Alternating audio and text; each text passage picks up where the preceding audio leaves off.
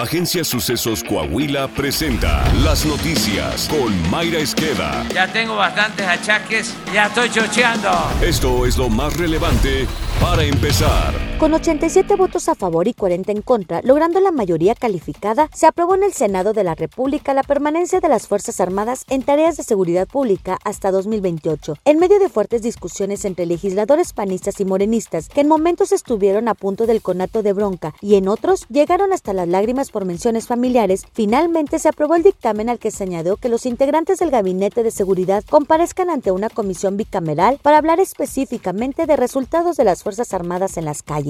Además, se aprobó la adhesión al dictamen que estipula que a partir del ejercicio fiscal 2023, no en 2024 como se había planteado hace unos días, el Ejecutivo Federal establecerá un fondo permanente de apoyo a las entidades federativas y municipios destinado al fortalecimiento de sus instituciones de seguridad pública.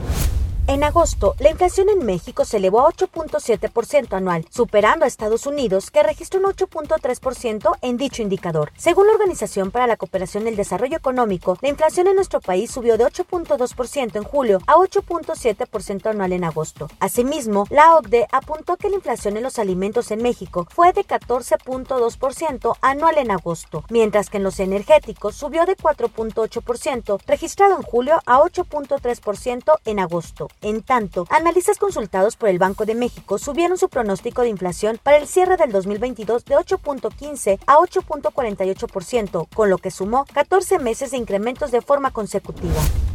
Los ingresos tributarios en México disminuyeron 0.5% anual en términos reales de enero a septiembre de este año, al registrar una recaudación de 2.899.882 millones de pesos, según cifras del Servicio de Administración Tributaria. En el año 2021, el secuestro fue el delito que más pérdidas económicas le provocó a las empresas, con 379.778 pesos por unidad económica en promedio. Según la encuesta nacional de victimización de empresas del INEGI, el segundo delito con mayor afectación fue el robo a vehículos con pérdidas por 248 mil pesos por empresa al año en promedio, seguido por el robo a mercancías en tránsito con 69.188 pesos anuales por compañía.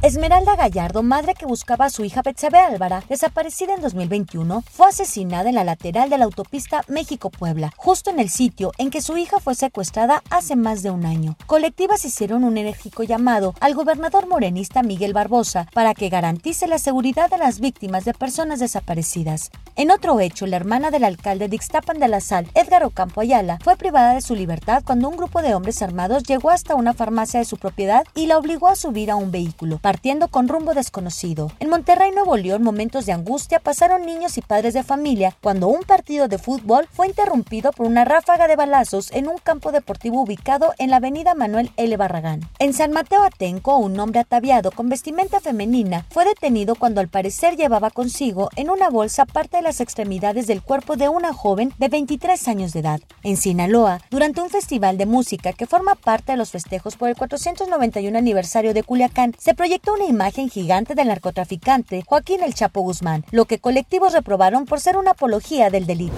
Política. El presidente López Obrador negó un presunto espionaje a periodistas y activistas por parte de las Fuerzas Armadas a través del software Pegasus. Sin embargo, una investigación de la Red por los Derechos Digitales, artículo 19, SocialTIC, Aristegui Noticias, Proceso y Animal Político, ubicó que al menos tres periodistas y personas defensoras de derechos humanos fueron espiados con Pegasus entre 2019 y 2021. Dicha investigación periodística apunta que el gobierno federal tiene contratos con la red de empresas que vendió el programa espía en México y que los ha ocultado pese a reiteradas solicitudes de información.